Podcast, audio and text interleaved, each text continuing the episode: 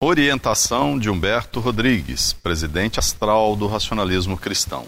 Ao contemplarmos a história da humanidade, constatamos notável progresso material decorrente do desenvolvimento das diversas áreas do conhecimento humano, como o das artes cênicas e musicais, das ciências sociais e humanas, da tecnologia da informação, bem assim dos significativos avanços da medicina que propiciam melhores condições de vida e maior longevidade às pessoas, ainda que se observem muitas desavenças entre elas.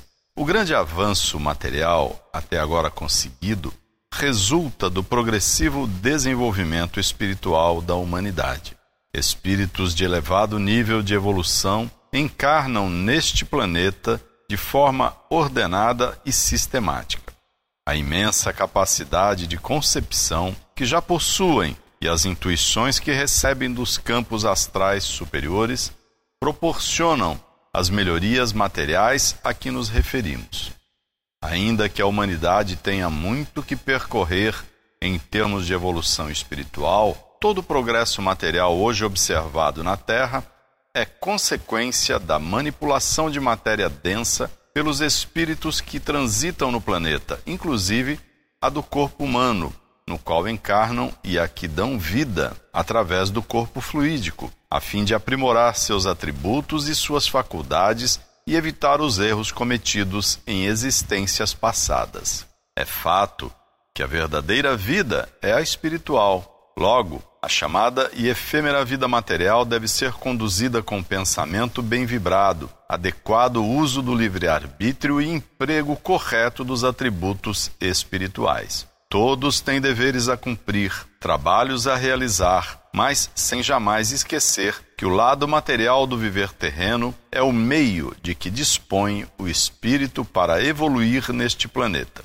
O núcleo familiar é onde tudo principia, pois é nele que os espíritos encarnam. Então, todos os esforços devem ser feitos para manter a união, o diálogo e o respeito entre seus componentes. Os filhos devem ser educados pelos pais à luz da espiritualidade e dos bons exemplos desde cedo. Os acontecimentos, pequenos que sejam no próprio lar, na escola ou no convívio com os coleguinhas devem ser aproveitados pelos pais na educação dos filhos, ministrando-lhes lições úteis que as crianças e os jovens irão utilizar quando forem adultos. Os filhos não necessitam estar o tempo todo ao lado dos pais, para que lhes satisfaçam a vontade sem limites. Eles precisam de pais que lhes ensinem a ser educados, amáveis e tolerantes. Noções de honradez, honestidade, coragem e justiça muito facilitarão suas vidas no futuro. Esclareçam-se espiritualmente, disciplinem o viver, eduquem os pensamentos, dominem as emoções, apliquem a força de vontade para resistir aos vícios e aos desejos intemperados. Utilizem a faculdade do livre-arbítrio sempre voltada para a prática do bem, pois, se a dirigirem para o mal, irão prejudicar a si próprios.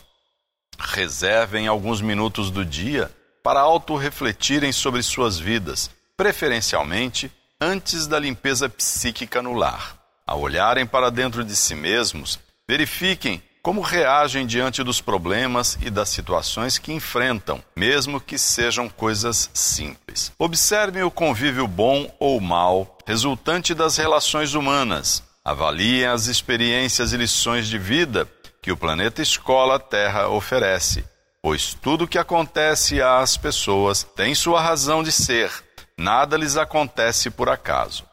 O esclarecimento é muito útil aos seres humanos na luta pela vida. Façam a limpeza psíquica em seus lares nos horários recomendados, uma prática que beneficia a todos, inclusive crianças, para que tenham o viver mais ameno, com saúde, paz e prosperidade, os componentes da felicidade que é possível conquistar neste mundo de escolaridade, aproveitando bem a encarnação do espírito.